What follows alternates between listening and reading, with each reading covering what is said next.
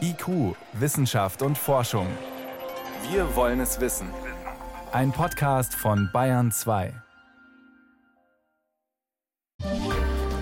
Warum sind die beiden Boeing-Flugzeuge abgestürzt und wie hätte man das verhindern können? Was dürfen Forscher mit menschlichem Erbgut anstellen und was nicht? Und wie lassen sich Starkregen und plötzliche Überschwemmungen besser vorhersagen? Das sind Fragen, die uns heute in IQ Wissenschaft und Forschung beschäftigen. Herzlich willkommen, sagt Birgit Magira. Zwei baugleiche Flugzeuge verunglücken. Zwei Boeing 737 MAX. Eine Maschine vergangenen Herbst über Indonesien, eine andere vor kurzem über Äthiopien. Beide sind kopfüber abgestürzt und in beiden Fällen haben offenbar die Piloten gegen eine Steuerungssoftware gearbeitet. An die amerikanische Luftfahrtbehörde gibt es mittlerweile den Vorwurf, diese Steuerungssoftware genehmigt zu haben, obwohl sie nicht ausreichend getestet war. Mein Kollege Peter Welchering kennt die Details. Peter, was genau ist da sehr wahrscheinlich schiefgelaufen? Letzte Beweise stehen ja noch aus. Die Software hat eine falsche Annahme gemacht. Sie hat nämlich angenommen, dass die Luftströmung an den Flügeln abzureißen droht und wollte deshalb das Flugzeug wieder in die Balance bringen. Und das macht die Software, indem sie einfach die Nase des Flugzeugs runterdrückt. Die Piloten haben dann dagegen gesteuert, das dann aber irgendwann nicht mehr geschafft und als die Software die Nase des Flugzeugs zu weit nach unten gedrückt hatte, da ging das Flugzeug in den Sturzflug über und ist abgestürzt. Wie kam es zu dem Fehler? Also verantwortlich gemacht wird dafür ein kleiner Programmcode, der nennt sich abgekürzt MCAS. Und den haben die Boeing-Ingenieure in das Flugkontrollsystem der 737 MAX eingearbeitet. Dieser Programmcode, der ist für die Trimmung zuständig, der soll also das Flugzeug in der Balance halten. Und warum hat man den überhaupt zusätzlich gebraucht? Ja, weil ein ganz sparsames Triebwerk in die neue 737 MAX eingebaut wurde, damit sich das Flugzeug besser verkauft. Aber das passte nicht so richtig zum Flugzeug, musste angepasst werden. Diese Anpassungsarbeiten, die sind unter großem Zeitdruck erfolgt. Und durch diese Anpassungsarbeiten rutschte dann der gesamte Schwerpunkt des Flugzeugs nach vorn. Und zweitens sorgte dann eben diese abgeplattete Triebwerksgondel für zusätzlichen Auftrieb. Und genau da liegt ein Problem. Auftrieb sorgt nämlich dafür, dass das Flugzeug seine Nase hochzieht. Wird die Nase des Fliegers zu weit hochgezogen, dann droht eben so ein Strömungsabriss, das heißt die Luftströmung an den Flügeln, die reißt ab. Und die Maschine wird manövrierunfähig. Genau, deshalb drückt die Software dann, wenn ein Sensor ermeldet, der Auftrieb ist zu stark, die Maschine nach unten. Ja, und das waren vermutlich falsche Sensordaten. Das Problem dabei ist, die Steuerungssoftware überprüft die Sensordaten nicht. Aber in so einem Fall müssen die Piloten doch die Software ausschalten und selber übernehmen können. Ja, also die können in der Regel die elektronische Trimmung ausschalten und per Hand trimmen. Diese Handtrimmung haben auch zwei andere Piloten gemacht. Die hatten dasselbe Problem mit ihrer 737 MAX. Warum die Lion Air Piloten die elektronische Trimmung nicht abgeschaltet haben, das wissen wir nicht. Vermutlich Stress. Wir wissen allerdings, dass die Herstellerin Boeing nur unzureichend über die eingefügten Programmzahlen informiert hat. Die Piloten, die wussten also nicht, dass Programmzahlen für diese Trimmung eingefügt waren. Und ich konnte gestern mit einem früheren Kampfpiloten, der nach seiner Militärzeit jahrelang Passagiermaschinen geflogen hat, über das Problem genauer reden. Und der sagte mir, dass die immer komplexeren Steuerungssysteme auf immer schlechter ausgebildete Piloten treffen. Die Piloten werden zu wenig fortgebildet. Und dann seien eben solche Abstürze eigentlich unvermeidlich. Aber dann ist doch klar, was man daraus lernen muss, oder? Ja, zum einen reicht es einfach nicht aus, Programmcode in so ein Steuerungssystem einzufügen und darauf zu hoffen, die Piloten lesen dann schon die technische Dokumentation irgendwann mal. Die müssen außerdem auf solche Systeme neu trainiert werden, die Piloten, und zum anderen muss solche Software besser getestet werden. Im Fall dieser Software, die nachträglich eingeführt wurde, da waren die Probleme ja einige Wochen vor dem Absturz der Lion Air bekannt. Die Piloten hatten das berichtet und ihre Trimmung eben abgeschaltet. Und hat Boeing damals dann darauf reagiert? Nein, haben die überhaupt nicht. Und jetzt haben sie darauf verwiesen, so eine Information zu dieser Software sei ja dann in die Handbücher eingearbeitet worden. Nur lesen die Piloten das natürlich nicht, wenn sie es nicht wissen. Und hm. lesen reicht eben nicht. Ein Pilot muss dann nochmal in den Simulator. Außerdem brauchen wir eben bei Fliegern immer eine Mehrfachredundanz. Also bei den Computern, bei der Hardware haben wir das. Da sind in der Regel mal drei Computer eingebaut. Wenn zwei ausfallen, läuft einer noch. Bei der Software haben wir das eben nicht. Und bei der Software wird das bedeuten, die Kontrollsoftware muss die Steuerungssoftware ständig überprüfen, aber nach Meinung einiger Experten würde das eben die Flugzeuge um bis zu einem Drittel teurer machen. Und deshalb meinen die Hersteller, sollen doch die Piloten überprüfen, das ist billiger. Und dann kommt es eben zu solchen Abstürzen. Jetzt wird schon davon gesprochen, dass Flieger ganz ohne Piloten starten sollen. Ist man da schon so weit? Auf gar keinen Fall. Also von den Sicherheitsanforderungen eindeutig nein. Wir haben keine ausreichende Kontrollsoftware. Wir haben zwar Assistenzsysteme, aber die Datenqualität der Sensoren, die können wir noch nicht überprüfen. Und wenn wir solche Datenqualität überprüfen wollen, müssen wir sehr teure Systeme einarbeiten. Mustererkennungssysteme, die sind recht teuer. Deshalb kann die Lehre aus den Abstürzen nur lauten, macht die Steuerungssoftware transparent, trainiert die Piloten drauf und baut bei den Sensoren und bei den Softwareinstallationen ausreichende Redundanz ein. Und wenn man das nicht macht, dann ist eben das Risiko ziemlich groß, dass ein Flieger auch mal abstürzt. Vorläufige Lehren aus den Abstürzen der beiden Boeing 737 MAX. Infos und Bewertungen waren das von meinem Kollegen Peter Welchering. Vielen Dank. Gerne.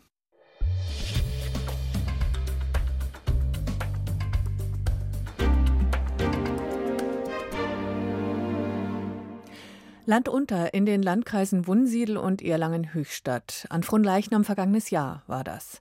Wie aus dem Nichts ist der heftige Regen gekommen. Schlammlawinen, Keller und Tunnel unter Wasser oder vor knapp drei Jahren die Flutkatastrophe im Landkreis Rottal-Inn. Das hat keiner kommen sehen. Wie kann man sich auf solche heftigen Unwetter besser vorbereiten, die Prognose genauer machen? Unter anderem mit der Frage beschäftigen sich diese Woche ein paar hundert Meteorologen auf einer Tagung in Garmisch-Partenkirchen. IQ-Reporterin Jenny von Sperber hat dort Antworten gesucht. Ein plötzlicher Starkregen. Die Wettervorhersage hatte nichts davon gesagt, aber die Grillparty wird regelrecht weggespült. Kleinräumige Starkwetterereignisse nennen die Fachleute solche Starkregen, die ganz punktuell herunterkommen, während im Dorf nebenan womöglich die Sonne scheint. Katharina Schröer beschäftigt sich seit vielen Jahren mit solchen Ereignissen im Alpenraum und sie findet, wir wissen noch viel zu wenig über sie. Weil diese Niederschlagsereignisse sehr kleinräumig sind und unsere Messnetze bis jetzt zu grob sind, um diese kleinen einzufangen. Das heißt, wenn wir die Daten analysieren, unterschätzen wir diese kleinen Ereignisse. Auch Tanja Winterrath vom Deutschen Wetterdienst sagt, dass die bisherigen punktuellen Messstationen in Deutschland nicht ausreichen, um ein genaues Bild von solchen Starkregen zu bekommen. Deshalb hat der DWD jetzt Radardaten ausgewertet, die flächenhaft Niederschläge messen. Seit 17 Jahren erhebt der Wetterdienst diese Daten, ursprünglich eigentlich für den Hochwasserschutz. Und in den Auswertungen zeigt sich, dass in den letzten 17 Jahren, die wir jetzt zur Verfügung haben, deutschlandweit diese sehr extremen Starkregenereignisse wirklich aufgetreten sind und dass es nicht mehr so ist, dass nur die Anwohner in orografischem Gelände gefährdet sind. Das heißt, egal ob es eine Kleinstadt am Fluss, am Berg oder ein Ort mitten in der Ebene ist, jeder Punkt in Deutschland ist gefährdet. Die Meteorologen arbeiten daran, die Vorhersage solcher Starkregen zu verbessern, aber das ist nicht leicht. Wir können schon sehr genau vorhersagen, wenn ein Unwetter entstanden ist, welche Zugrichtung es in etwa nehmen wird. Was schwer vorherzusagen ist, ist die Entstehung von solchen Gewittern. Das ist immer etwas zufällig in der chaotischen Atmosphäre. Auch ob die Starkregen tatsächlich häufiger werden, ist eine Frage, die die Forscher jetzt noch nicht klar beantworten möchten. Um langfristige Trends statistisch zu beweisen, bräuchten sie Daten von mindestens 30 Jahren. Die neuen Radardaten gibt es erst seit 2001. Trotzdem herrscht unter den Wetterexperten Einigkeit, dass der Klimawandel die kleinräumigen Starkregen begünstigt, sagt Katharina Schröer. Wir wissen einfach aus der Physik der Atmosphäre und der Temperaturerwärmung, wo sehr viel weniger Zweifel ist, dass eine warme Atmosphäre viel mehr Wasser aufnehmen kann und dadurch diese Gewitterniederschläge extremer werden. Und das lässt sich in vielen Regionen der Welt auch empirisch schon nachweisen. Und das betrifft nicht nur den Starkregen. Auch Tornados und Hagel werden vermutlich in Deutschland häufiger werden, sagt Anja Redler von der Münchner Rück. Vor allem für Hagel haben wir sehr starke Zunahmen gesehen. Je nach Klimaszenarium sind die Zunahmen unterschiedlich stark. Aber wenn wir so weitermachen wie bisher, sehen wir Zunahmen von über 80 Prozent in Deutschland. Wobei Hagelschauer mit besonders großen Körnern von über 5 Zentimetern nochmal besonders zunehmen sollen. Wenn diese Prognosen stimmen, sind wir dann auf Extremwetterereignisse gut genug vorbereitet? Katharina Schröer. Wir sind immer besser darauf vorbereitet. Da wir in der Vergangenheit jetzt einige extreme Starkniederschlagsereignisse hatten, wie in Braunsbach 2016.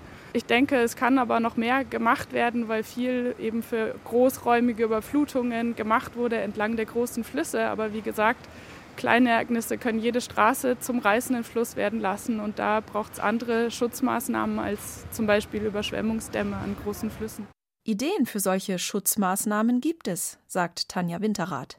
Es gibt Konzepte, die zugleich Niederschlagswasser speichern können, was man dann wiederum verwenden kann, um über Grünflächen auch zu einer Abkühlung in Hitzesommern in den Städten beizutragen. Und ich denke, das wird der richtige Weg sein, da neue Konzepte zu entwickeln, um die extremen Wassermassen, die auch in Zukunft mit Sicherheit überall wieder auftreten werden, abfangen zu können. Wie können wir uns besser auf heftige lokale Starkregen vorbereiten? Antworten auf diese Frage kamen von Jenny von Sperber von der Meteorologentagung aus Garmisch-Partenkirchen. IQ, Wissenschaft und Forschung gibt es auch im Internet als Podcast unter bayern2.de. IQ, Wissenschaft und Forschung. Viertel nach sechs am Mittwochabend auf Bayern 2. Nana und Lulu, das sind die zurzeit berühmtesten Zwillinge der Welt. Mit ihnen hat ein chinesischer Forscher vergangenes Jahr alle geschockt. Er hatte ihr Erbgut manipuliert, mit Hilfe der sogenannten Genschere CRISPR-Cas. Ein Tabubruch. Höchste Zeit, dass international verbindliche Regeln gelten im Umgang mit dem mächtigen Werkzeug. Gerade erst haben selbst die Entwickler von CRISPR-Cas einen vorläufigen Anwendungsstopp gefordert. Und die Weltgesundheitsorganisation WHO hat deshalb jetzt Experten zusammengerufen. Diese Woche war die erste Sitzung und in diesem internationalen Gremium sitzt auch Professor Alena Büchs, Medizinethikerin an der TU München. Vor der Sendung konnte ich mit ihr reden und kaum zu glauben, sie haben jetzt schon eine gemeinsame Empfehlung rausgegeben. Ja, also die 18 Mitglieder von fünf Kontinenten konnten sich tatsächlich in der allerersten Sitzung einigen, dass wir mehr Transparenz brauchen. Und wir haben empfohlen, dass ein Register eingeführt wird, sodass alle Forschung, die in diesem Bereich läuft, registriert wird. Weil bisher überhaupt nicht bekannt ist, wer überhaupt was in seinen Labors macht, oder? Das ist richtig. Wir haben empfohlen, dass die Registrierung zukünftig eine Bedingung ist für eine Publikation in einem Fachjournal. Und wir haben auch empfohlen, dass Forschungsförderung nur erfolgen sollte, wenn eine solche Registrierung erfolgt ist. Das heißt, diejenigen, die diese Registrierung nicht vornehmen, signalisieren sehr klar, dass sie vorhaben, außerhalb der, ich sag mal, außerhalb der verantwortlichen Wissenschaftsgemeinschaft zu arbeiten. Ähm, und damit haben wir schon eine sehr wichtige rote Linie eingezogen. Können Sie damit denn auch verhindern, dass wieder sowas passiert wie vergangenes Jahr in China, dass plötzlich zwei Zwillinge auf die Welt kommen, die manipuliert sind und alle sagen, was ist denn da passiert? Verhindern kann man das nicht, aber der Forscher, der das in China getan hat, ging davon aus, dass ihm zugejubelt würde. Mit einem solchen Register wird kein Forscher davon ausgehen können, dass äh, diese Art von Arbeit ohne eine Registrierung eine gute Idee ist. Der nächste Schritt ist dann zu schauen, was ist eigentlich, wenn Forschung registriert wird, die vielleicht doch problematisch wäre. Bei den besonderen Risiken ist immer wieder von der sogenannten Keimbahn die Rede. Was genau ist es und warum ist da das Risiko besonders groß? Äh, bei Keimbahnеingriffen handelt es sich um Eingriffe, die erblich sind. Das heißt, sie erfolgen an Keimzellen oder sie erfolgen im sehr frühen Embryonalstadium. Und die Veränderungen werden dann an die Nachkommen automatisch weitergegeben? Die Veränderungen können dann an die Nachkommen weitergegeben werden nach den Gesetzen der ganz normalen Genetik. Die Erfinder der Genschere selber, Frau Charpentier und ihre Kollegen, haben ja gerade gefordert, wirklich die Anwendung zu stoppen, bis verbindliche Regeln für alle da sind.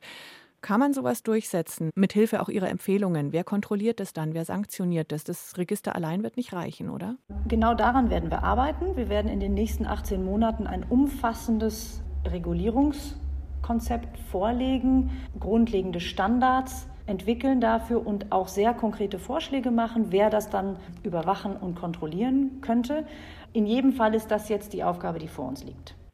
Wenn es irgendwann tatsächlich soweit ist, dass man risikolos beim Menschen das Genom verändern kann, welche Fragen kommen dann als Gesellschaft auf uns zu? Was müssen wir diskutieren? Wo ploppen Probleme auf? Also die umstrittenste Frage, was das anbelangt, ist das sogenannte Enhancement, also dass man verbessernde Eingriffe vornehmen könnte. Ich mache den Menschen schlauer, stärker. Richtig. Das wirft eine ganze Reihe von ethischen Fragen auf, ähm, beispielsweise zu äh, Gerechtigkeit. Also könnte es sozusagen eine Gruppe von Menschen geben, die sich abkoppeln vom Rest und sich immer weiter optimieren. Also wer sollte Zugang überhaupt zu diesen Technologien haben? Dann gibt es Sorgen, dass das die Solidarität in unserer Gesellschaft verändern könnte. Also dass eben die Gruppen, die nicht so verändert, werden weniger Unterstützung erhalten. Also das sind Effekte auf die Gesellschaft, die dabei mit Sorge betrachtet werden. Heute werde ich als Eltern angesprochen, wenn ich meinem Kind keine Zahnspange habe verpassen lassen. Warum muss das mit schiefen Zähnen rumlaufen? Und später werde ich vielleicht gefragt, warum hast du dein Kind nicht rechtzeitig optimieren lassen? Das ist ganz richtig. Diese zusätzliche Dimension von Verantwortung wird auch sehr kritisch gesehen. Also, dass Eltern sich genötigt sehen könnten, zukünftig Eingriffe vornehmen zu lassen. Man muss dazu sagen, das ist wirklich reine Zukunftsmusik gegenwärtig, aber das sind Szenarien, an die einige durchaus denken, dass die uns ereilen werden. Die WHO berät seit dieser Woche über die Frage, was sollten Forscher am Menschen tun dürfen mit der Genschere CRISPR-Cas9 und was besser nicht. Im Expertengremium sitzt auch Professor Alina Büchs. Sie ist Direktorin des Instituts für Geschichte und Ethik der Medizin an der TU München. Vielen Dank fürs Gespräch. Sehr gerne.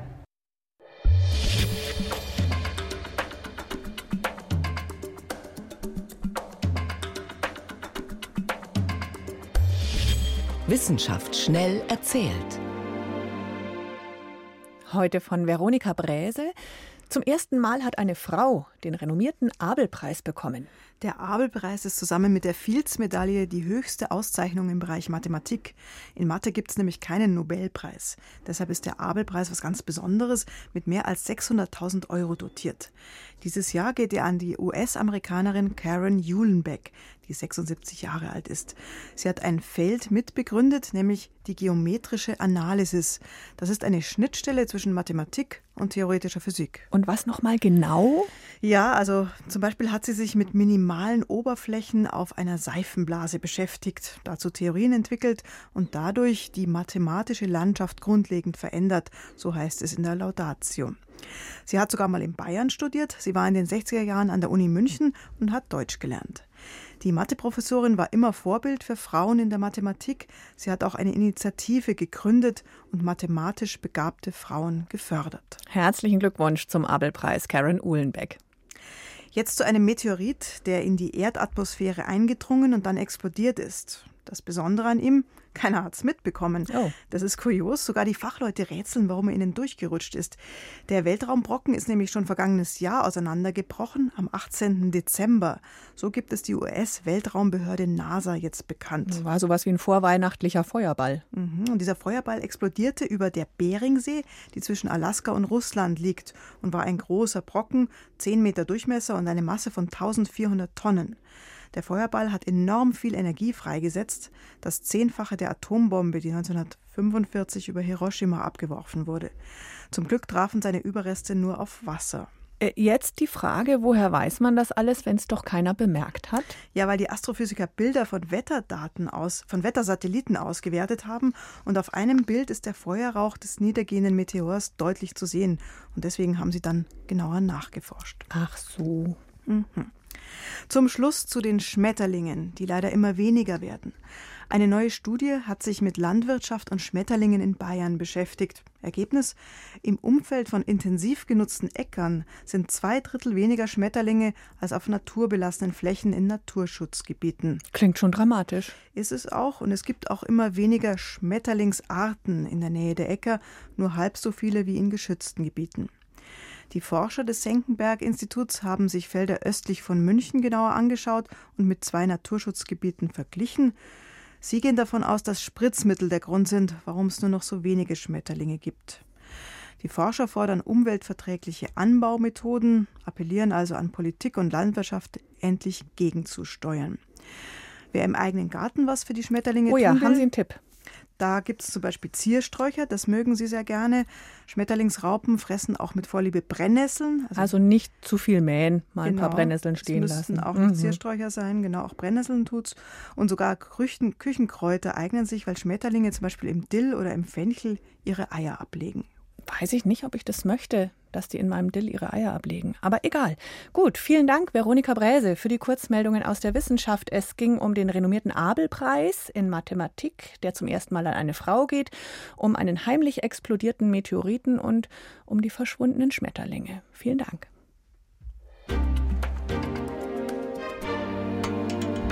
Die Durchblicker. Wissensreportagen von der Ostsee bis zum Bodensee.